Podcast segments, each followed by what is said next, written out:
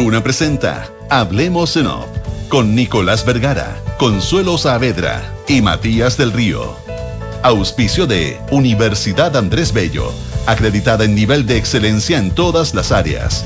GTD, tecnología para simplificar tu vida. Este verano no te quedes sin auto, arrienda en mita.cl. AFP Habitat, digitaliza el área de recursos humanos con Talana. Y en Consorcio te damos el respaldo que necesitas para avanzar en todos tus proyectos. Duna, sonidos de tu mundo.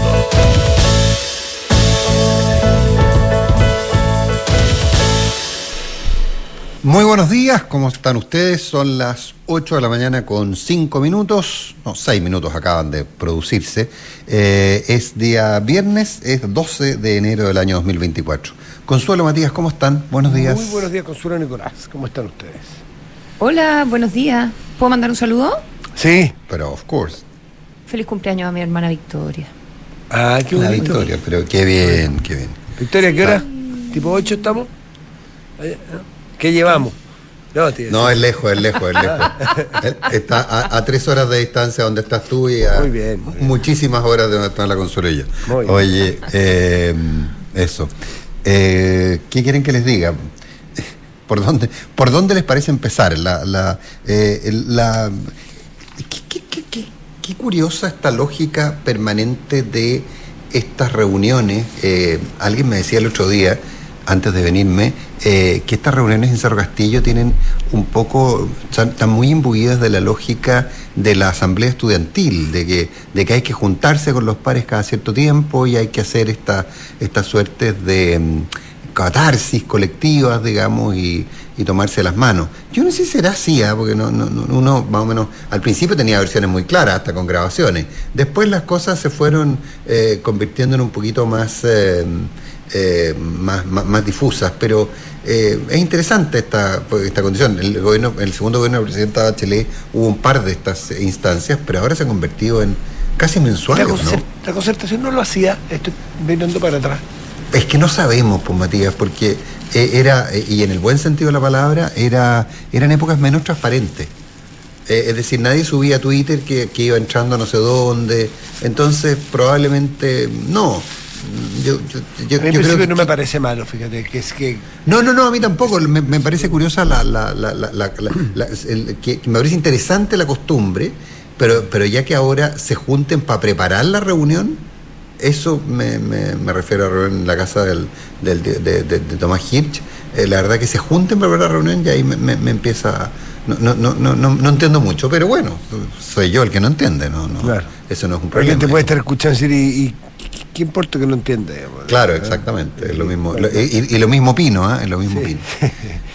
Oye, Eh, ah. lo que- perdón. Eh, no, dale, dale, perdón, Matías. Yo creo que cambiar levemente de tema es una cosa que sencillamente Ah, no, va a ocupar 20 segundos, no más que eso. Ah, dale, Pero bueno. para, para, para marcar, un tema distinto, sí que termina allí. No, no, no, lo que pasa es que, lo que, pasa es que me da la sensación, eh, y quería enlazarlo con esto, que eh, los ministros, la ministra Rojas, la ministra Maiza Rojas, y, eh, y tiene que ver con la reunión de hoy, la ministra Maiza Rojas y el ministro Grau, están, este, están, están les están pasando cuentas antiguas, pero por todos lados. Eh, el tema de la reunión con, con, con Salaquet o en la casa Salaquet pueden haber sido complicados, todo lo que ustedes quieran. Yo sigo teniendo la misma, más o menos la misma opinión que tenía, pero por Dios que le están pasando cuentas. Eh, eh, eh, y, y- y probablemente, y por lo que se entiende, por lo que se dice, eh, en la reunión de Cerro Castillo se va a hablar de ese tema también. Entonces, hay muchos que, pues, en todos lados, que están pidiendo la cabeza tanto de Grau como de Maiza Roja, eh, por algo que a esta altura es bastante nimio, pero el tema no para.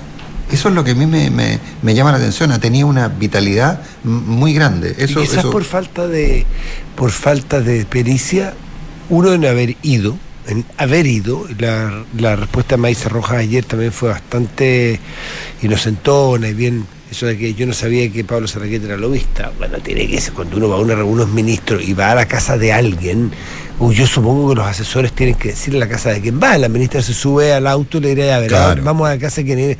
Y, ya este es el Sarraquet que era alcalde, ¿no es cierto? Me suena así, ya, ya. ¿Y en qué está hoy? ¿Por qué vamos para allá? Nos hace esa pregunta, ¿por qué vamos a la casa de Salaquén? Mm.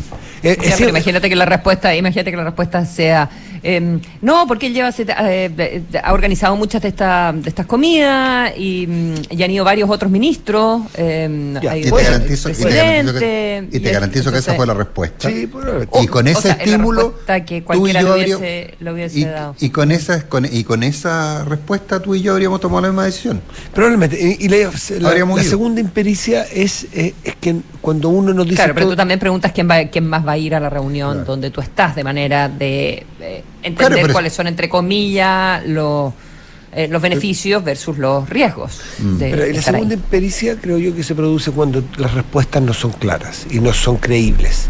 Cuando al, es que no hay peor negocio que tratar al público de leso, hacer sentir al público que es leso. Y cuando a ti te dicen, y aquí el problema mayor lo produjo el presidente, lamentablemente, cuando el presidente tuvo la oportunidad de decir, vamos a mirarlo con más detalle porque parece que aquí hay errores de criterio, pero no, pum, el presidente dice, perdón, por favor, diálogo, diálogo hasta que duela.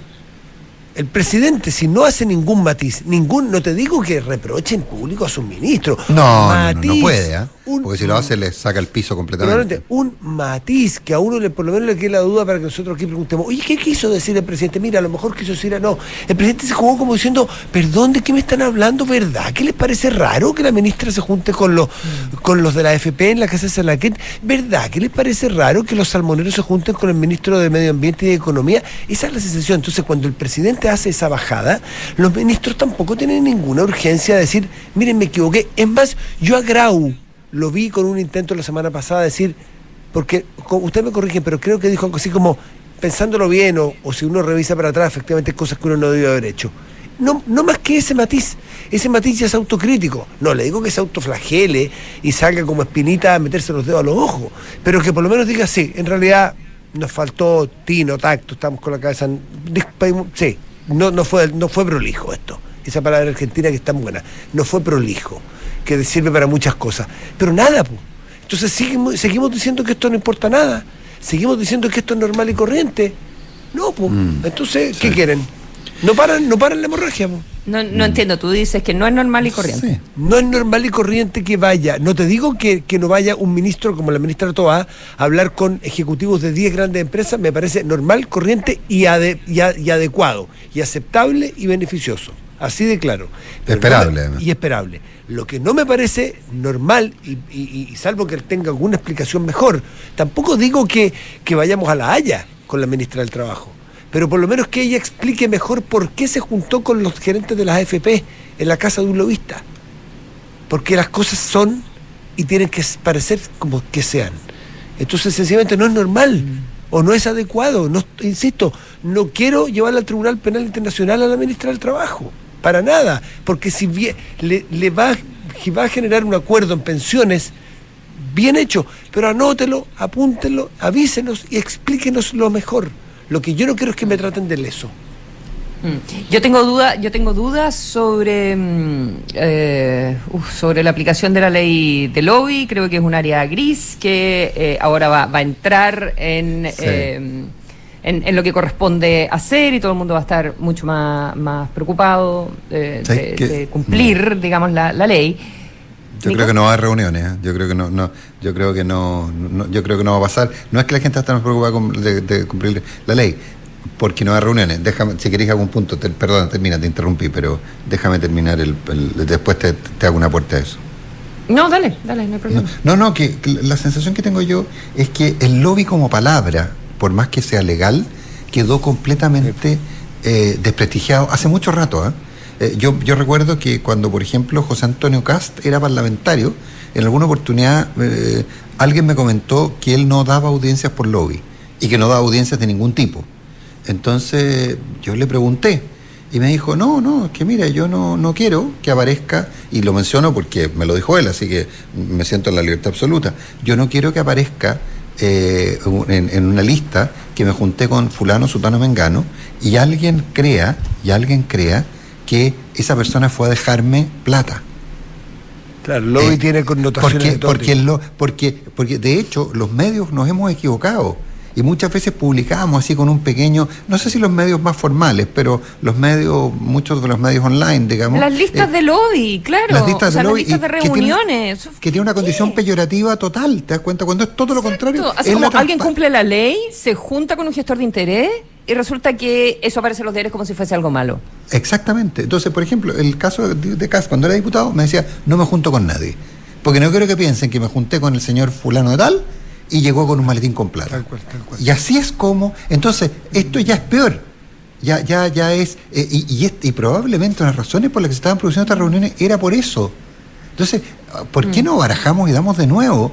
Y hagamos entender que, por el contrario, la transparencia es buena, pero no estas publicaciones que hacen medios, no decir cuáles, pero a lo mismo sabemos a qué nos referimos. Fulanito tal, se jun- el ministro tanto se juntó con el señor de, la, de los bancos. Pero por supuesto, si eso es lo que tiene que hacer. Si el ministro de Hacienda se tiene que juntar con el señor de los bancos. Pero, ¿qué es lo que suponíamos? Que el señor de los bancos, que era un guatón malo, pesado, un poco maloliente inclusive, con aliento a tabaco, llegaba con un maletín lleno de plata. No, siempre con un muy buen perfume. Pero con un maletín lleno de plata. ¿Ah? Entonces, entonces ese es mi, ese es mi, mi Eh. punto. Entonces, creo, creo que hay que barajar y ver de nuevo en el tema del lobby, Sí. porque, porque tenemos un problema muy serio y por Dios que estamos mal pensados los chilenos. Mm. Pero la, Igual, igual eh, creo que, creo que, y yo coincido con Matías. Estoy enojada de seguir hablando de esto. Me tiene, Sí, yo me tiene también. mal. Porque encuentro Sí. que no tiene, al final es, o sea, un pie de página Sí, pues minúsculo. chiquitito para las cosas Eh, que... no es nada, no es nada. Y me siento que lo único que hacemos es colaborar a que la política se preocupe de puras Chimuchina. leceras, ya pura chimuchina. Ojarasca, Eh, como decía el presidente Lago. Muy bien. full, ocaras- full hojarasca. Entonces me debiera quedar callada. Pero, em, Pero no me aguanto. coincido con.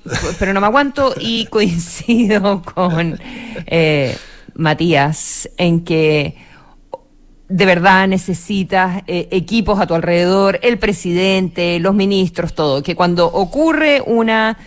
Yo habría pensado que esto iba a ser una mini crisis, haga bien la pega y diseñe la respuesta, diga si vale la pena que el presidente hable o no, revise la ley para ver, ok, que, cuál es el- voy a terminar en Contraloría o no es vía Contraloría, me quiero meter con Dorothy Pérez, no me quiero meter con Dorothy Pérez, me tengo que quedar callada una semana, tengo, o sea, el wait and see, el diseño de con quién voy a hablar, qué voy a decir, cómo lo voy a decir. No es el lobby el problema. Y eso, Sí.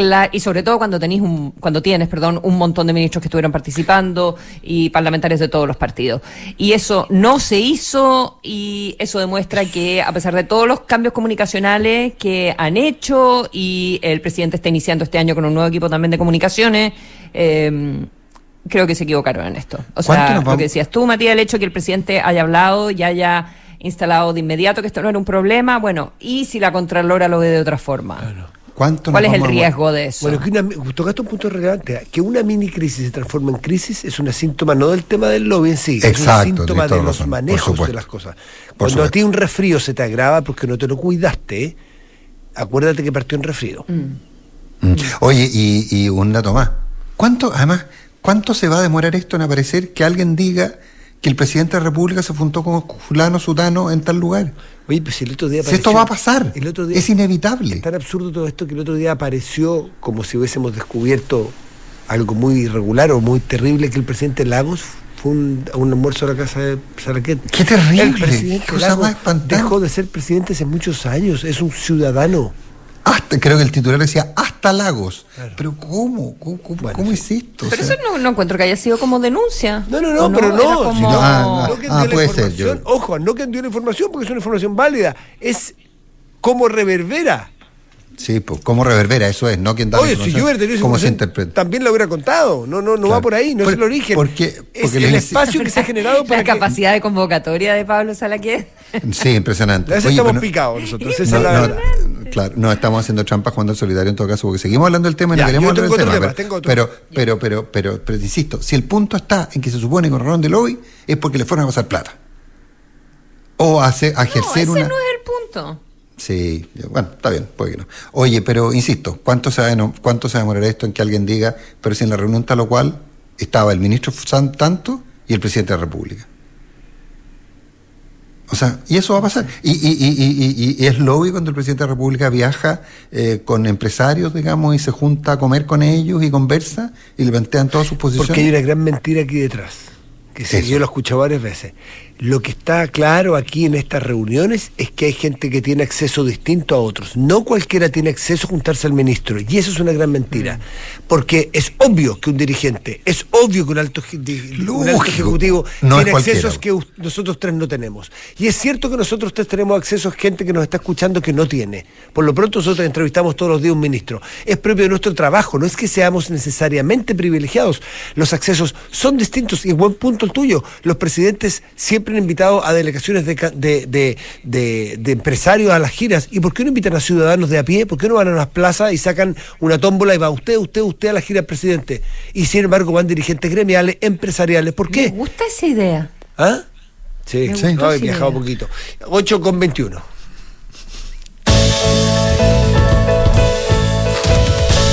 No como Buena, Matías. no como Dale. una. Oye, eh, mira, eh, tema yo estaba siguiendo como todos, naturalmente, pero tratando de mirar un poquito un lado distinto a lo de Ecuador. No me refiero ni a las armas largas, ni a las armas cortas, ni al drama de, la, de, de las mafias, que es el carril natural que vamos a estar mirando siempre porque es preocupante. Y sí creo que hay que compararlo con Chile. Aunque alguien diga que no, no porque crea que pase lo mismo, sino porque creo que no, quiero que no pase lo mismo. O sea, de manera preventiva. La mirada distinta es mirar al líder, mirar al señor Novoa, mirar por dónde está yendo el presidente de Ecuador. Porque los incentivos, cuando se producen incentivos eh, eh, es muy evidente a dónde va a caminar. Un señor que lleva un mes y medio en el cargo, que en la campaña presidencial habló de su plan Fénix y que dijo que iba a ser lo más duro posible. Y cuando le toca esta circunstancia, que no la buscó, se le vino encima, y, la, y el apoyo transversal de la política y de la ciudadanía es a que endurezca, no, no alineado, perfecto para que se endurezca. Dado eso, entonces hay que mirar todas las acciones. El presidente Novoa, Daniel Novoa, está dando una entrevista diaria, bueno, han sido dos días, ah, 100% de los días de entrevistas radiales, de 20 minutos cada una, con unos tips muy claros qué quiere decir, y no lo sacas de ahí. Yo he escuchado las dos entrevistas radiales. Y en las entrevistas hay dos temas que, que no es que me preocupen porque crea que sean necesariamente malas, sino que porque está trazando su línea política.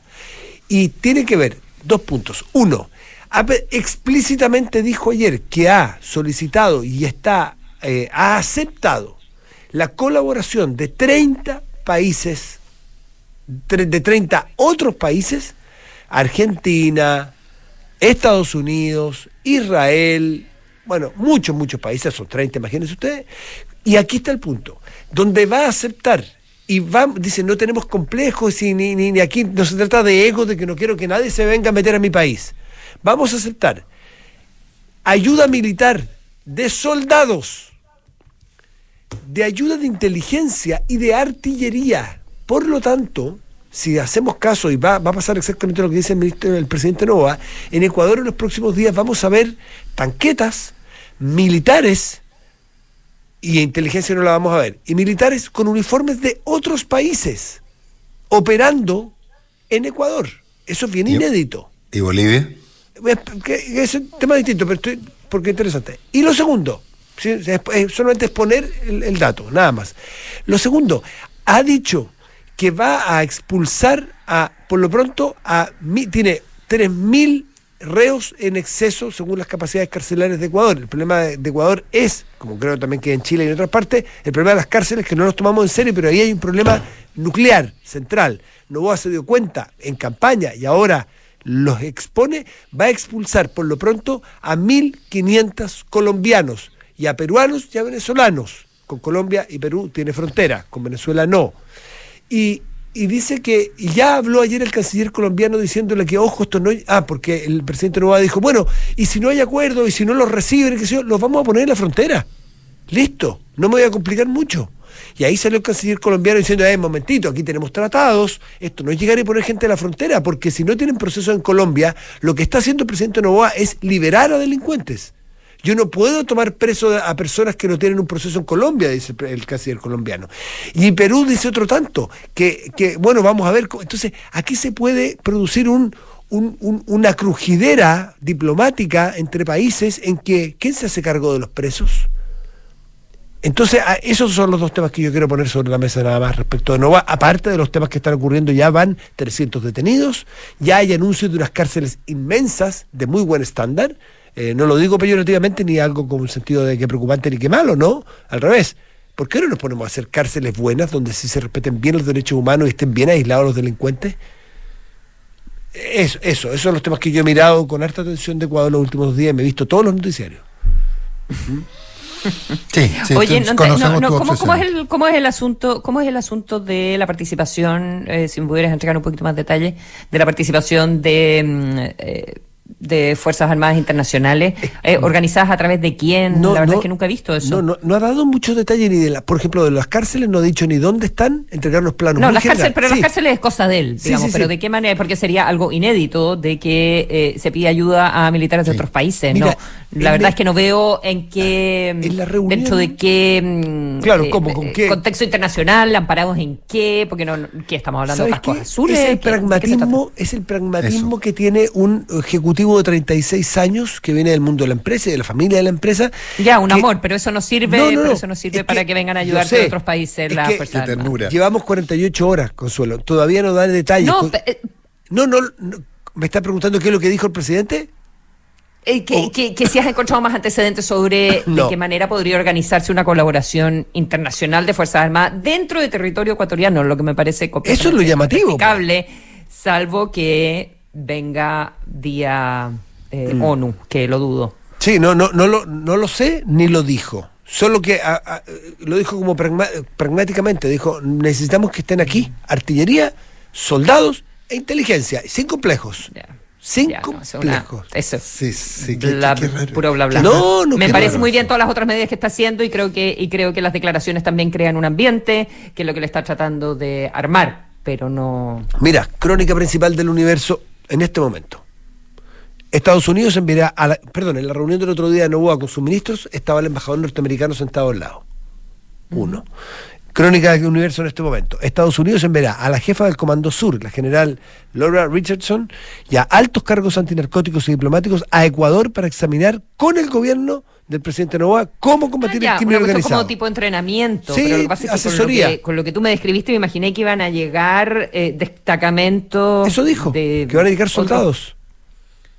Eso dijo, por eso es que lo pongo sobre la mesa, por eso traigo este tema para acá que me llamó eh, Una cosa es que lleguen soldados a hacer entrenamiento o eh, mm. uniformados a, hacer entrenamiento. lo, que pasa es que ahí hay un, me, aportan un par de datos que, que, son, uno, primero que nada, acuérdate que en Estados Unidos, eh, perdón, en Colombia hubo fuerzas norteamericanas instaladas en, en la época de la lucha contra el narcotráfico, hubo fuerzas que estuvieron, que colaboraron y hubo fuerzas militares. Me, lo apunta un, un auditor que vivió muchos años en Colombia. Y, y por otro lado, también eh, yo recuerdo, me lo, me, lo, apunta otro, que Estados Unidos tenía una, una base una, base en Ecuador. Una base en Ecuador. Claro, y la sacó, una base militar en Ecuador que Correa la cerró. El 17 la sacó. Claro, o sea, ahí hay, mm. porque recordemos que, pues básicamente, eh, en, sobre todo en esa época, eh, Estados Unidos se preocupaba mucho cuidar a sus proveedores de petróleo. Eh, y, Ecuador era un proveedor muy importante de, de, petróleo para los Estados Unidos, por lo tanto, había.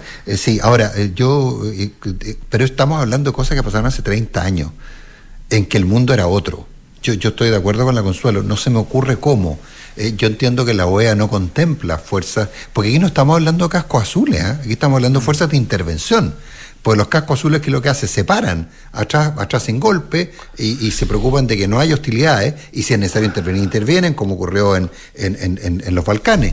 Pero... Es que a lo mejor yo estoy sobreinterpretando porque esto es una, es una entrevista que duró 17 minutos para ser más exacto, mm. donde habló de varios temas y no, no entró al detalle. A lo mejor no vamos a tener tanquetas con norte, eh, marines norteamericanos, pero sí vamos a tener a los cabecillas de, o a los cabezas o a los líderes de narcóticos, inteligencia, sentados en los comandos de mando.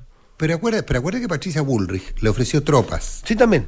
Le ofreció tropas a... a, y, eso, y, esa oferta, ¿tú crees que se hace en el aire? O sea, tiene que haber habido alguna conversación previa. Entonces, eh, para que lo, se haga público, eh, sería un descriterio total el hacerlo si no, si no había habido una suerte Bueno, de me parece que la única previa. posibilidad es a través es a través de eh, no sé delegaciones de entrenamiento así no, no sé. Claro. nosotros Sí, hemos hecho con carabineros por ejemplo Sí, esos, sí, esos sí, trabajos en varios países etcétera etcétera oye eh, mm, solo quería mencionar la mm, eh, a propósito de cómo esto eh, puede o sea, ya está, está sucediendo, por cierto, en varios otros países de, de la región de otra, de otra manera, pero también los efectos de si efectivamente sacan a, mm, a- a todos los ciudadanos de Colombia, a, que sea los de Venezuela, los de Perú, a los de Bolivia, eh, lo que sea, la nota que trae el país en, eh, en el día de hoy, de- yo no, no, no, no había visto la, la historia de estos narcotraficantes que quemaron en eh, una frontera de, de Bolivia, ¿verdad? De Bolivia con Argentina, quemaron a cinco militares que resguardan frontera.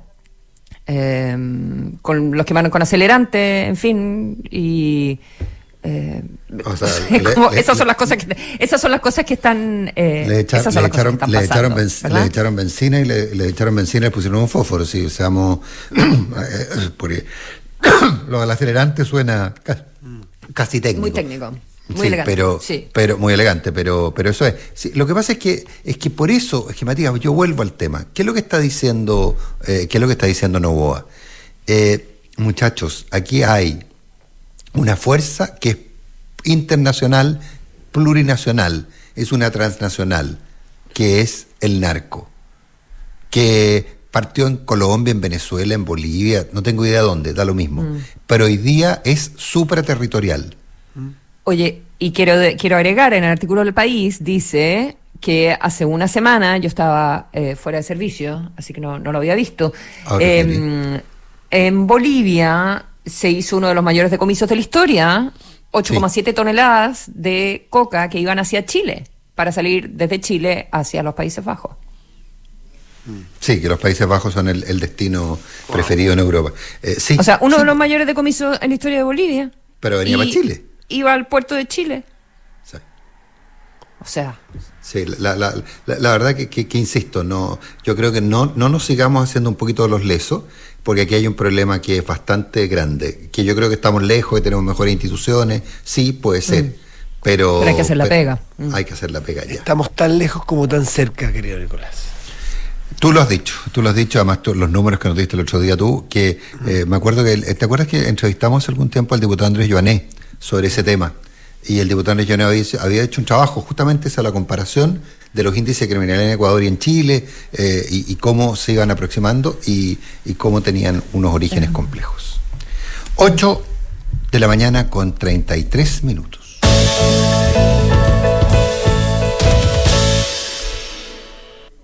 ¿Menciones o no? Sí. Pero bueno, esperemos, esperemos que. mm, Sí, sí, sí, sí, sí, vamos, vamos, sí está nuestro invitado. Entonces vamos a mencionar. Dale a tu familia la tranquilidad que se ¿Te merece. das cuenta, Consuelo? Contrata tu seguro. Es que claro, o sea, 20 minutos hablando de cosas que no importan nada.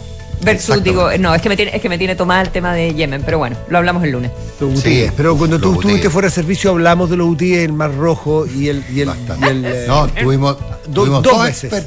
Tuvimos dos expertos sobre el Perfecto, tema. Así que tú tranquila, Consuelo. Gracias, Re- gracias. Relájate, Consuelo. Un guatero que en la parte alta y uf, relajo. Ya, dale a tu familia la tranquilidad que se merece. Contrata tu seguro hogar consorcio y protégelo frente a robos, incendios y sismos, además de una asistencia para las distintas partes de tu casa. Conoce más en consorcio.cl. Universidad Andrés Bello acredita internacionalmente por cinco años su hospital de simulación clínica, un paso más para certificar con estándares globales la formación que entrega a sus estudiantes. ¿En qué piensas cuando piensas en tu futuro? Tus sueños están más cerca si te cambias a Habitat, porque aquí el futuro lo escribes tú. AFP Habitat, más de 40 años juntos, haciendo crecer tus ahorros. Y desde la app Talana revisa solicitudes y gestiona la información de tu equipo fácilmente y desde un solo lugar. Talana Tecnología Humana. Si eres fanático del sur, sus montañas, volcanes y ríos, eres fanático de Mita Rentacar porque están presentes en Temuco, Concepción, Puerto Montt y Punta Arenas. No esperes más y arrienda tu auto en mita.cl.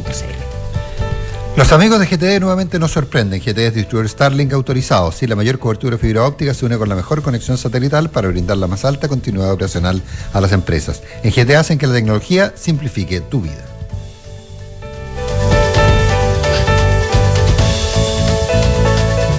Prestigiosa agencia Society for Simulation in Healthcare de Estados Unidos resolvió acreditar al Hospital de Simulación de Universidad Andrés Bello por un periodo de cinco años en sus tres sedes de Santiago, Viña del Mar y Concepción. Una acreditación que valida la calidad formativa de UNAP en sus hospitales simulados, ofreciendo una práctica clínica segura que complementa y fortalece el aprendizaje de los profesionales de la salud que marcarán el mañana. Universidad Andrés Bello, acreditada en nivel de excelencia en todas las áreas. ¿En qué piensas cuando piensas en el futuro? Quizás te imaginas descansando en el campo o haciendo ese viaje que siempre soñaste. Esos sueños están más cerca si te cambias a Habitat, porque somos la AFP número uno en rentabilidad en todos los fondos desde el inicio de los multifondos. En Habitat, el futuro lo escribes tú. Cámbiate en afphabitat.cl. AFP Habitat, más de 40 años juntos haciendo crecer tus ahorros. La rentabilidad de la cuota de todos los fondos entre el 27 de septiembre de 2002 hasta el 4 de agosto de 2023. La rentabilidad es variable por lo que nada garantiza que las rentabilidades pasadas se repitan en el futuro. Infórmese sobre la rentabilidad de su fondo de pensiones, las comisiones y la calidad de servicio de las afp.spensiones.cl. En Mita Renta Car y Leasing Operativo somos mucho más que autos para disfrutar. Somos mucho más que flotas para las industrias que mueven el país. Somos servicio de excelencia y seguridad. Somos innovación y cuidado por el medio ambiente. Además, en Mita somos referentes en la movilidad para empresas de norte a sur, como también para las personas que hacen de su vida un constante movimiento. Mita Renta Car y Leasing Operativo. Elige tu destino. Nosotros te llevamos. Visítanos en mita.cl. Somos GTD y sabemos que cada empresa, sin importar su tamaño, tiene múltiples necesidades. Por eso, diseñamos soluciones que se adapten a sus desafíos y, por sobre todo, que nos permitan poner nuestra tecnología al servicio de cada una de sus metas. En GTD, creemos en las empresas y las acompañamos día a día, porque en el camino hacia el éxito vamos juntos. GTD. Hacemos que la tecnología simplifique tu vida. ¿Buscas cuidar tu casa y tener una buena asistencia al mismo tiempo? Contrata tu seguro Hogar Consorcio y protégelo frente a robos, incendios y sismos. Además, cuenta con asistencias en cerrajería, gasfitería, entre otros. Son tus sueños y esto se trata de ti. En Consorcio tienes tu banco, tu seguro, todo lo que necesitas para que tu vida sea más simple. Contrata hoy tu seguro hogar en consorcio.cl. El riesgo es cubierto por Consorcio Seguros Generales. Esta información representa un resumen de las coberturas y asistencias. Más información de las características, condiciones límites y exclusiones de este seguro en consorcio.cl o en cmfchile.cl. ¿Este verano tienes Work from Anywhere? En Talana también estamos Anywhere. Estés donde estés, este verano firma documentos, gestiona y coordina tu equipo fácilmente desde la comodidad de tu lugar favorito. Con nuestro ecosistema de soluciones digitales, agiliza y haz más eficiente tu área de recursos humanos fácilmente. Todo desde un solo lugar. Talana, tecnología humana. Hablemos en off. Nicolás Vergara, Consuelo Saavedra y Matías del Río están en Duna. 8 de la mañana con 38 minutos, hablamos en off en Radio Duna y está con nosotros un viejo amigo de la casa y alguien con quien nos gusta conversar cada cierto tiempo, sobre todo porque hoy día mira la política quizás desde otra perspectiva. Eh, la política es un sacramento que imprime carácter, a veces no, no, se puede renunciar a él, pero en fin. Osvaldo Andrade, ¿qué tal? Muy buenos días, gracias por estar con nosotros. Hola Osvaldo. Buenos días. Muy buenos días. Eh, Osvaldo Andrade, ¿cómo estás? Osvaldo, eh, ¿El Partido Socialista debió apoyar como apoyó a Fidel Espinosa? Eh, y como apoyó me refiero a las dos partes, que lo apoyaban pero que no estaban de acuerdo con lo que decía. Yo creo que es, así es. Si uno puede discrepar de la, del tenor de las cosas que se dicen, pero no por eso deja de tener una solidaridad con una persona que ha jugado un rol de respaldo al gobierno en el, en el Senado.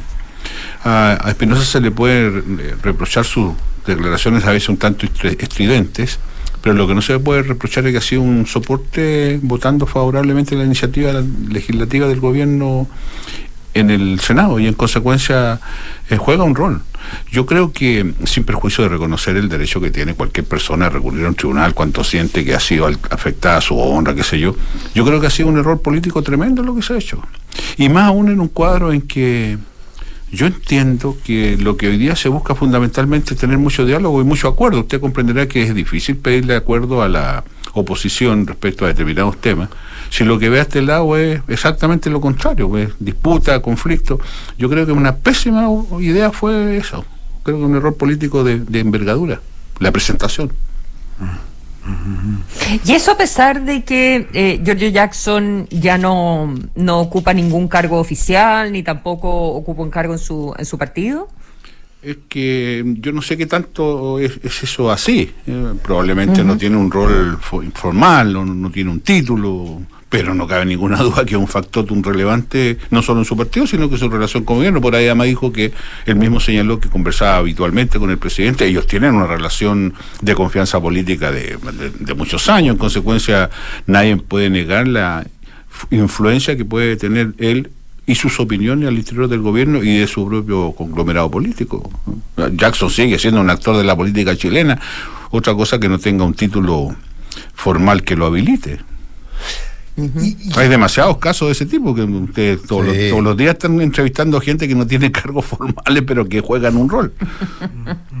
me, me incluyo. Es lo que iba a decir, ¿ah? Qué mejor ejemplo. Osvaldo Andrade, pero mirado desde el otro, desde el otro lado, el Partido Socialista debiera haber hecho algún, para evitar que pasara lo que hizo Jackson, hacer algún gesto o algún se- alguna señal, no de llamada atención, pero de matizar que tampoco Fidel Espinosa puede hacer y decir exactamente lo Bueno. que quiere y cómo quiere. Eh, Fidel Espinosa está siendo sometido a procedimientos internos del Partido Socialista a propósito de, de actuaciones. eh, militantes lo han, han hecho denuncias. eh, eso está ahí. Y, bueno, podrá uno decir que se han demorado mucho poco, algunos lo reclaman así, pero está se ha planteado. Ahora, mire, eh, yo, yo, se ha hecho tan de moda la estridencia en las declaraciones. Yo me he dado cuenta, por ejemplo, creo que lo he dicho en otras ocasiones, los parlamentarios están más tiempo en el mostrador que en, la sala de sesiones o en el trabajo de comisiones. El mostrador, es, para los que no saben, es el lugar donde está la prensa en el Parlamento. Si usted se fijara, e- e- ese espacio en el Parlamento hoy día está ocupado permanentemente y persistentemente durante todo el día. Entonces, da la impresión que los parlamentarios están más bien preocupados de la cuña del día Es un estudio de televisión rotativo ese. eh, eh, Usted lo ha dicho, entonces pareciera ser que hay más Entonces, hacerse cargo de todas las estridencias, las declaraciones, y cada uno tiene que superar al otro, entonces tiene que decir algo un poquitito más complejo. Altisonante. Es una cosa, y, y- y yo creo que meterse en ese marasmo al final, uf, eh, yo sé que probablemente para la prensa debe ser muy atractivo y muy pintoresco hacer presente aquello, pero no conduce a mucho. ¿eh? Ahora, la reunión que hemos, que, que- o sea, la decisión, hemos, hemos visto varias reuniones de, de los partidos de gobierno, en fin, un, un ánimo de, eh, por parte de las directivas, al menos parece haber un ánimo de trabajar en conjunto, de apaciguar las cosas, de ponerse de acuerdo. Eh, se acaba de acordar que se va a ir juntos en la lista, evidentemente se está, invitando a, otra, a otras fuerzas eh, políticas o extendiendo la invitación a otras fuerzas políticas. Hay reunión con el presidente eh, hoy día. em, eh, ¿Cuál es el, eh, a, a- a tu juicio, cuál es el estado actual de eh, las fuerzas del oficialismo que apoyan al, al gobierno? ¿Está en un buen estado de salud a pesar de lo que hemos estado hablando o no tanto? Bueno, hace años que la salud de la política no está en muy, buena, está requiriendo permanentemente algún desde armonía a, a remedios de otra envergadura. Claro. Pero pero hay algo nuevo, sí, tal vez, y, y- y yo confío en que se aquilate. Mire, mi, mi, mi tesis y mi impresión es que el, el 17, después de las elecciones, de, de, de las últimas elecciones que se rechazó el texto constitucional propuesto desde el Consejo, se abrió una oportunidad al sistema político. ¿eh? Es bien paradojal esto porque eh, la gente que se pronuncia y que se pronunció mayoritariamente por una opción, finalmente eh, el texto poco importaba, ¿eh? era más bien una expresión de voluntad ciudadana, decir, ya, pues péguense la cachada, hasta cuándo seguimos en este, esta cosa, ya esto de la constitución nos tiene hasta la tusa. ¿Por qué no se empiezan a preocupar de nuestros problemas y háganlo como debe serse, con acuerdo? Porque nadie tiene mayoría en este país y en consecuencia hay que buscar acuerdo. Yo creo que ese mandato implícito que hay en la expresión de esa ciudadanía, el presidente lo pesquisó adecuadamente en su declaración el día, el mismo día o al día siguiente, cuando llamó a salir de las trincheras y buscar acuerdo. Y yo creo que el sistema político se ha demorado, pero tiene que hacerse cargo de eso, y el oficialismo en particular, porque para buscar acuerdo el protagonismo del gobierno es inesquivable.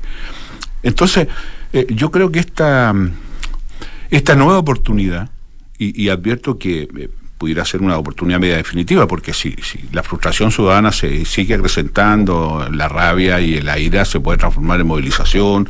Leía unas declaraciones del secretario general de la CUT el día de ayer en la prensa, advirtiendo estas cosas. O sea, hay un riesgo de que la irritación o la frustración se transforme en movilización mm, con ira. Entonces la oportunidad que tiene el sistema político no es, no es para siempre. ¿No? Yo creo que, que, hay ahí una cuestión esencial. Y, y, si este evento de, de, hoy día, o los que sigan, o los anteriores, o las conversaciones, se hacen cargo de esto, eh, yo creo que vale la pena el esfuerzo.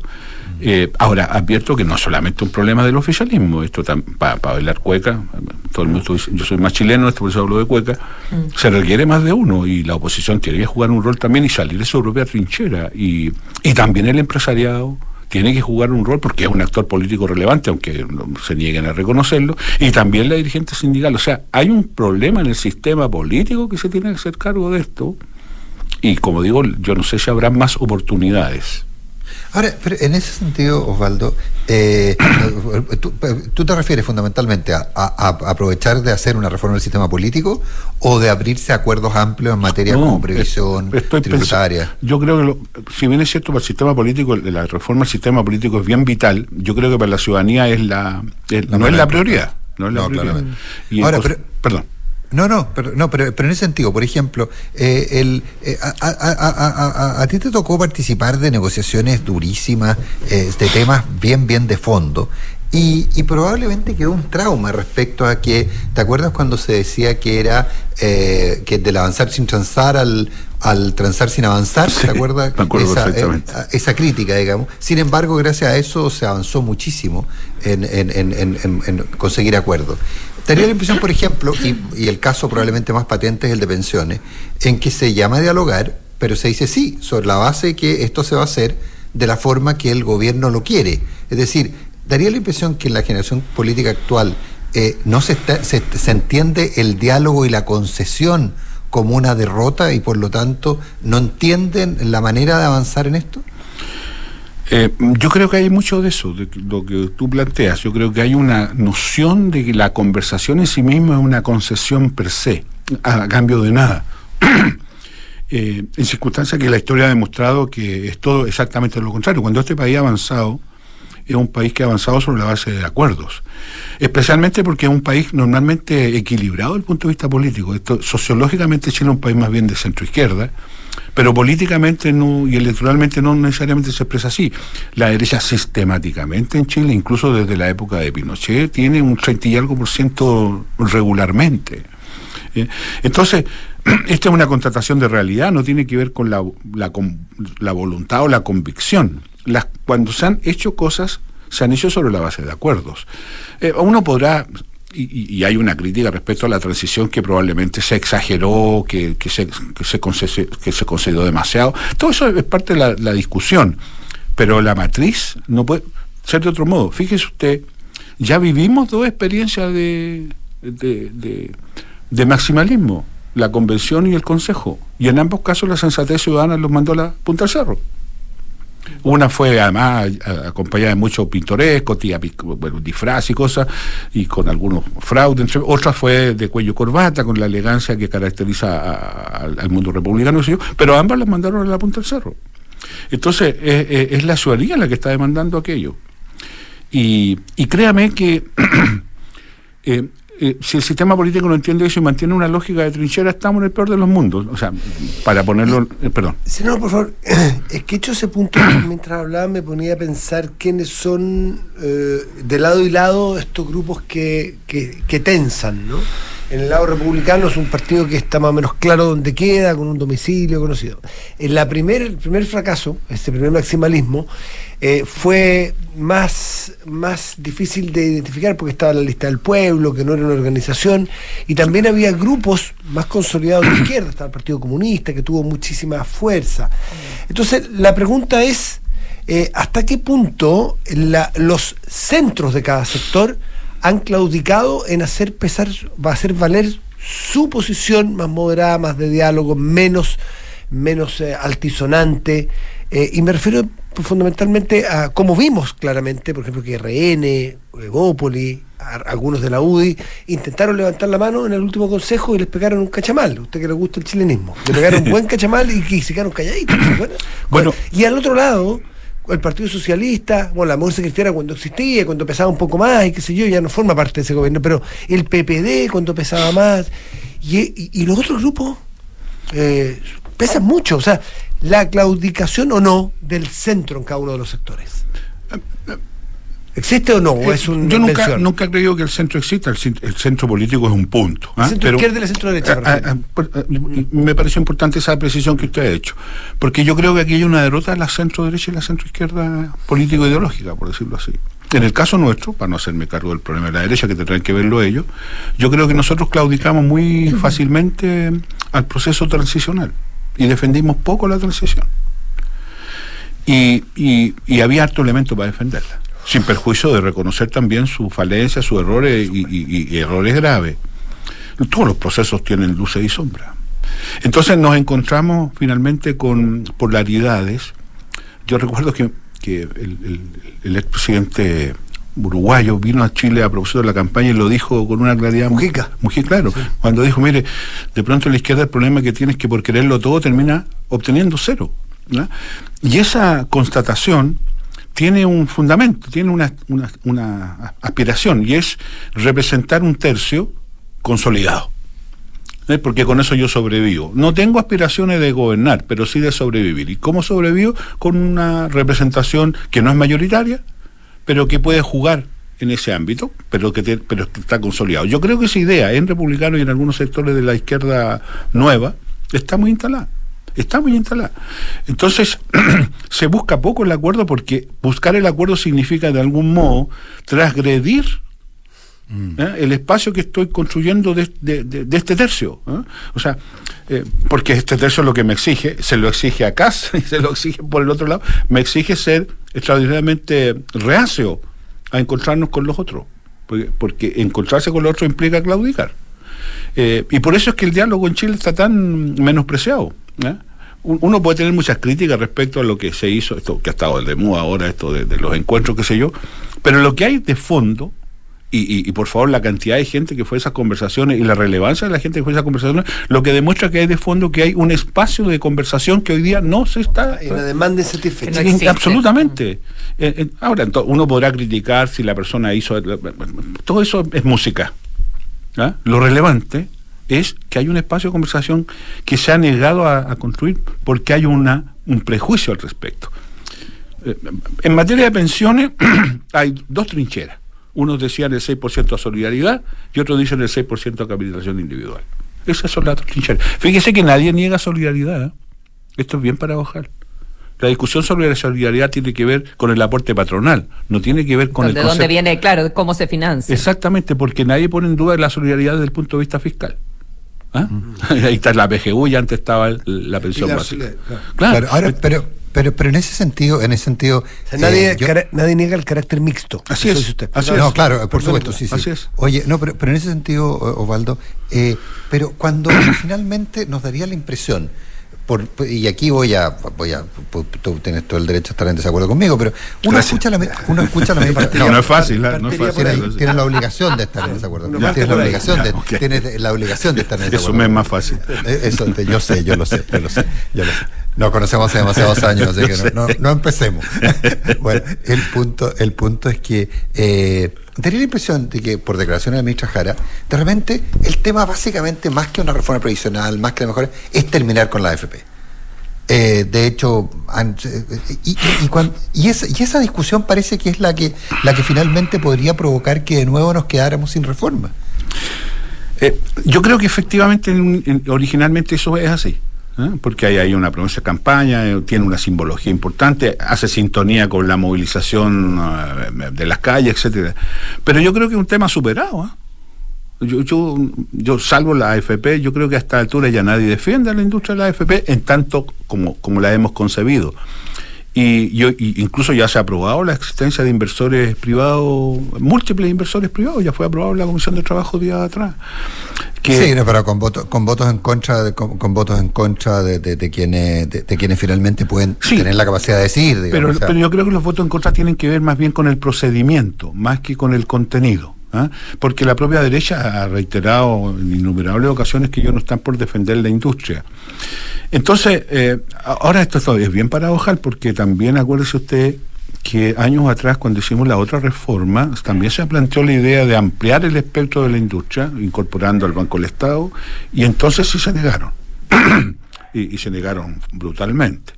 Hoy día parece ser que eso está más, es, es parte de, de- de las cosas que se han ido concediendo, porque entregarle a la gente la posibilidad de elegir entre varios inversores parece ser una buena idea. ¿eh? Y que haya más y cooperativas y qué pero, pero el discurso es que no sean las FP.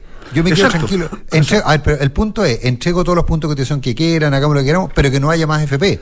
Eh, cuando finalmente, eh, aquí la discusión podría ser más larga, pero eh, finalmente las FP son, son un termómetro de, de algo que ocurre.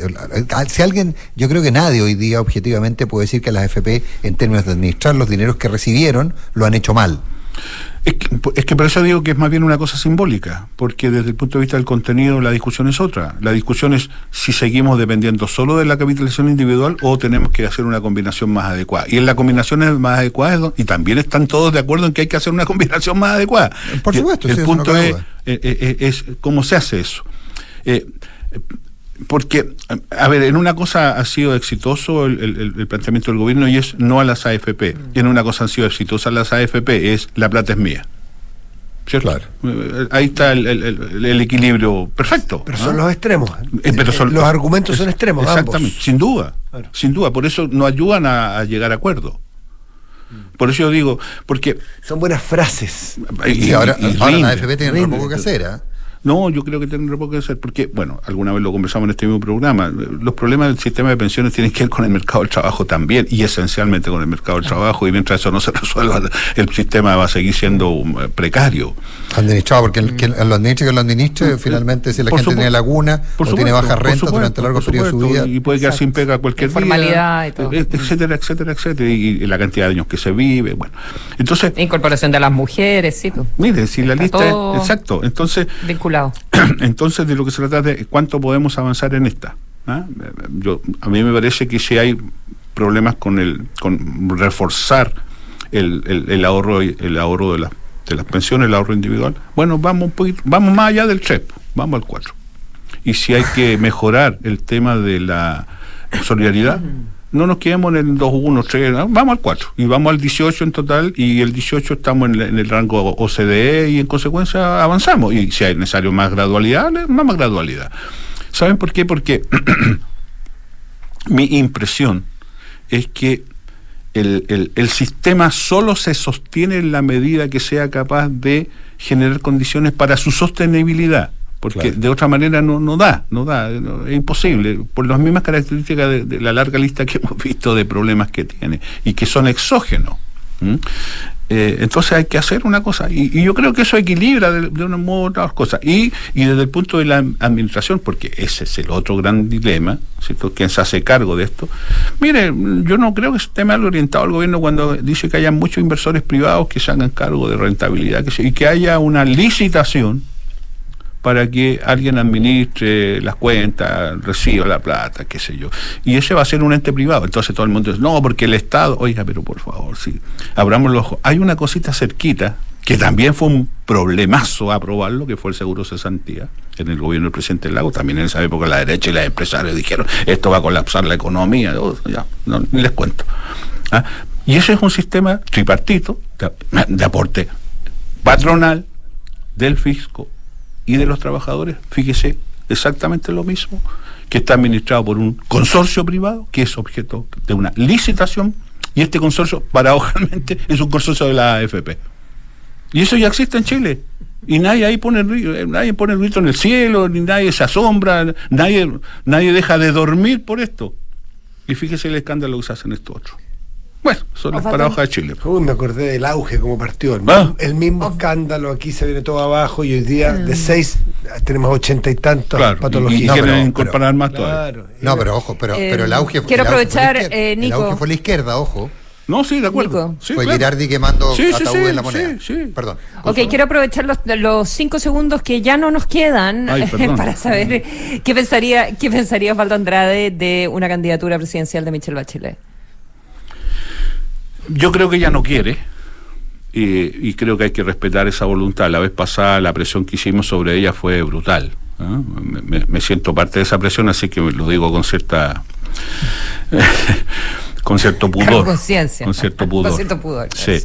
Eh, Pero independiente que ella no quiera. eh, eh, esperemos un poquito. Yo creo que ahora, sin lugar a dudas, la figura de ella, mire cómo subió en estas últimas mediciones y, y, eh, y la ausencia de un liderazgo serio. El socialismo ha mostrado a este país que es capaz de gobernar. El socialismo ha, mostrado en este país que es capaz de gobernar. Perdone que lo diga y lo reitere. Y, eh, y lo ha hecho bien. Ah, en la evaluación de los gobiernos, eh, sin perjuicio del presidente Elwin, que fue espectacular desde el punto de vista de la, de la recuperación democrática, los gobiernos de Lago y de Bachelet, especialmente el primer, perdón, es que lo diga así porque fui parte de aquello, así que me, me voy al- me, me subo al carro, están bien. pero evaluados. ella debiera ser la banderada del, del socialismo, entonces. No, no, digo que no, no, no, no, no me haga, no me haga decir cosas que después me quiero arrepentir. Estaba pensando, estaba pensando otra cosa que el usted- ministro Lizalde, estaba pensando en cuáles son las otras figuras del socialismo que tendrían eh, posibilidades. Yo, yo, yo siento que en la perspectiva de la izquierda en Chile en el futuro es alguien que represente genuinamente al socialismo, porque lo que hasta ha demostrado es que las posiciones más polares eh, eh, la ciudadanía las rechaza, ¿no? vengan de donde venga. Y en consecuencia, la experiencia eh, pareciera ser que hoy día ha adquirido un matiz de relevancia mayor que la que tenía hace un tiempo atrás, cuando todos nos entusiasmábamos que estaba todo mal hecho para atrás y que había que hacer todo de nuevo. Parece que la experiencia ha demostrado que no estaba todo tan mal hecho para atrás y que hacer cosas nuevas implica considerar las cosas que se hicieron antes también. Yo creo que esa enseñanza que la ciudadanía reitera sensatamente, permanentemente, cada vez que se pronuncia, vale la pena considerarla. Osvaldo Andrade, un millón de gracias por haber estado esta mañana conversando con nosotros. Pablo, Muchas eh, gracias. Nos vemos el lunes, muchachos. semana.